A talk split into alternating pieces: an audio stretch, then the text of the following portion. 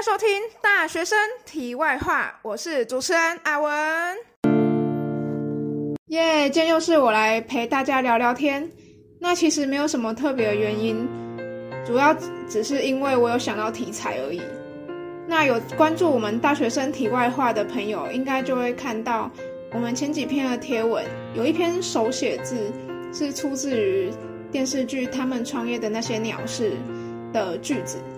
那我今天要分享的内容就是那部电视剧的心得。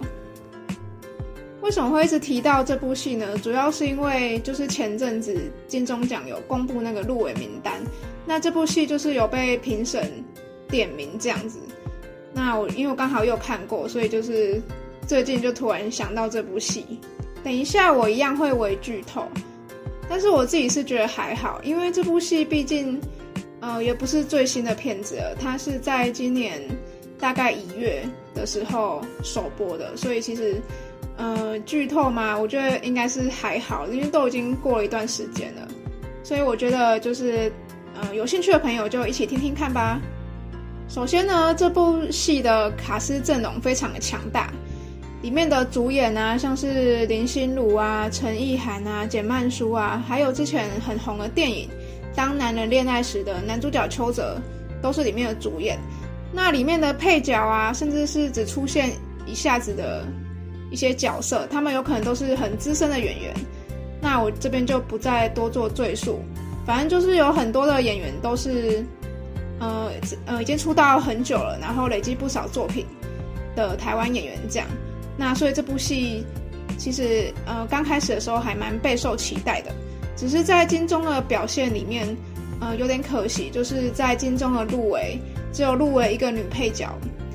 然后其他的奖都就是都连入围的门票都没有，所以那时候就被评审点名说这部戏的有很多的演员都是遗珠之憾。好，卡斯阵容是其中一个吸引我去看这部戏的原因。那另外的原因就是这部戏的主旨——创业。我是大学生的嘛，那创业这两个字对我来说一点都不陌生。呃，平常在学校的同学啊，或者是有一些课程的老师都会提到这两个字。那现在创业人口其实超乎想象的多，而且年龄层分布的非常广泛。有些人他可能。毕业的时候他就想要创业，那有些人，呃，可能他现在年纪已经不轻了，但是对创业这件事情仍然抱有理想的人都有。主要应该是因为不满意现在的大环境，呃，也许是不满意自己的收入，或者是不想要被公司压榨，不想要被主管欺负。那有可能他的福利不错，但是只是不喜欢他现在做的工作内容，嗯，各个情况都有，所以就会想要借由创业。去改变目前的工作生态，然后自己创造更好的生活。尽管知道成功的几率非常低，十个人去创业，呃，可能就只有一个人会成功。这就是现在创业的环境。而且，就像片名，创业必定少不了那些会让你感到错愕或者是想哭的一些鸟事。那到底是发生了哪些鸟事呢？哎，不知道大家有没有注意到？片名的他们的她是女部的她，对这个故事就是在讲三个女生一起创业的故事。那他们是同一间大公司里面的员工，一个是设计师，一个是特助，一个是站柜台的。彼此之间可能见过，但是没有到非常的了解彼此。是在一次偶然的机缘之下，他们三个人就离开了公司，然后去创造出自己的品牌。这部戏好看的地方就是在于，因为他们三个是完全不同个性的人。因为如果呃一群创业伙伴，但是大家的个性都非常的一致，然后可能都很随和啊，或者是都很了解彼此，很会包容对方，那这样就没有什么好看了。一个故事会好看，就是因为它有许多的冲突。那我接下来就简单介绍一下这些角色在戏里面的样子。如果可以的话，你们就稍微记一下名字，因为之后可能还会再提到。第一个陈意涵，她饰演的叫做夏芷，她是一个工作上很认真负责、有能力，而且很忠诚的一个人，就是埋头苦干型的那一种。然后被主管欺负，还是有办法虚心接受，而且也不会想要离开公司的人。那林心如饰演的公演小鸟呢？哎，对，顺便一提，因为她这部戏是改编自日本的一出剧，所以她的名字就有点像日本的名字。好，那这个宫野小鸟，她就是一个很果断、做事情很有效率，是一个女强人。缺点就是她蛮霸道的，有点自我中心。那这边也可以很明显的猜到，说他就是呃创业的 leader。再来是简曼书饰演的林美纪，她是一个人脉担当，因为她是站柜台的，所以她讲话就是很有办法吸引别人的注意，然后知道要怎么样开启跟客户之间的话题。讲话有点嗲，但是很受人喜爱。在工作上可能不是那么投入，但是优点就是他很有他自己的交际手腕。那他们三个人的个性截然不同，剧情里面就有很多就是在讲说他们要怎么样去磨合，怎么样去做出一番事业。那从片名可想而知，他就是 focus 在呃创业的这个部分，从创业的零到有，一开始的筹钱啊。找办公室啊，设计商标啊，甚至到后来有一点钱了，那想要拓展店面，就是讲了许多创业有可能会面临到的问题。除了创业呢，其实有讲很多职场上有可能会遇到的问题，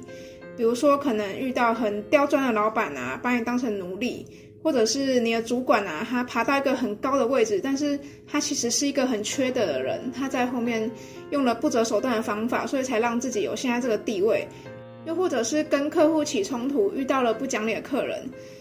还有呢，有可能你的员工其实是对手派来的间谍，他在窃取你们的商业机密。整出戏呢，就是探讨了很多创业或者是一般职场上的工作会发生的事情。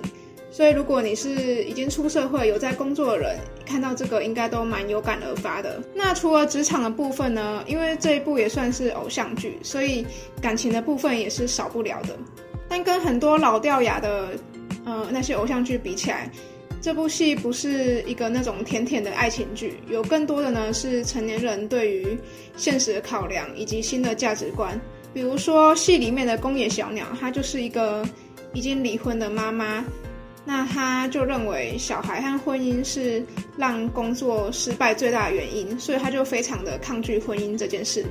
那我再举个例子，比如说邱泽饰演的正义男，他有一个能力很好的女朋友，除了本身家庭背景就不错，那这个女生也很认真在工作上面，而男方有很多的成就呢，其实是这个女生帮忙的。有些人可能就会觉得说，哎，不错啊，很爽哎，我捡到宝哎，我遇到一个能力很好的女生。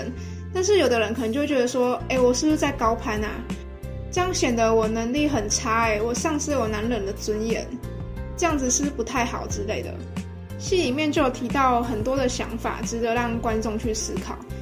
但是我觉得戏讲的也没有错，因为出社会之后，真的有很多的事情都没有想象中这么单纯。那里面那些主角的他们的情路其实都蛮一波三折的。好，我就剧透到这边。好，那我最后就来讲我对这出戏的个人看法。其实，在网络上有很多评价。那呃正反面的都有，有很多的负面都是觉得说，到后面的时候好像剪太多，步调太快，结尾就是很潦草的结束这样。那我自己看到后面也是这样觉得，然后我觉得有些内容是不太必要的，像比如说那个站柜台的林美纪，她就是一个讲话甜甜的女生，很容易吸引到男生，那这样的话也很容易遇到渣男。他前面其实已经遇到了不好男生，但是到后面呢，他又跟了一个中年男子交往，到后呃在更后面呢，还跟还看上一个导演，但是后来发现那个导演跟一个女演员有一腿的时候，美纪又非常的难过。我就觉得这个部分好像有点不太必要，因为他其实他的感情戏其实跟呃整出的剩下的内容其实没有太大的关联，所以我会觉得。如果可以把这边剪掉会更好。那美纪呢？她其实一开始有个梦想，就是她想要开自己的衣服店。那后来其实有开成功，但是，呃，画面就只有拍到他，他的衣服店开张了，我会觉得蛮可惜的。如果他有拍到说，哦，他把他们之前创业的经验套用在他自己的衣服店上面，就是有把这一段拍出来的话，我觉得会更完整。然后不要把他的感情戏，就是。就是可以不要他感情戏这个部分，我会觉得就是应该要舍弃那个不必要的东西，然后去拍更有意义的东西。还有一个很好笑的，这是网友提出来的，因为我自己是没有注意到这个细节，就是宫野小鸟他本来呃在医院，他卧病在床，但是过没几天呢，他在他去参加婚礼就活蹦乱跳，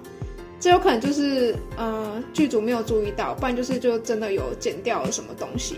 那就蛮可惜的，因为前面拍的还不错，但是后面不知道什么原因，感觉就是，呃，想要让它快点结尾这样。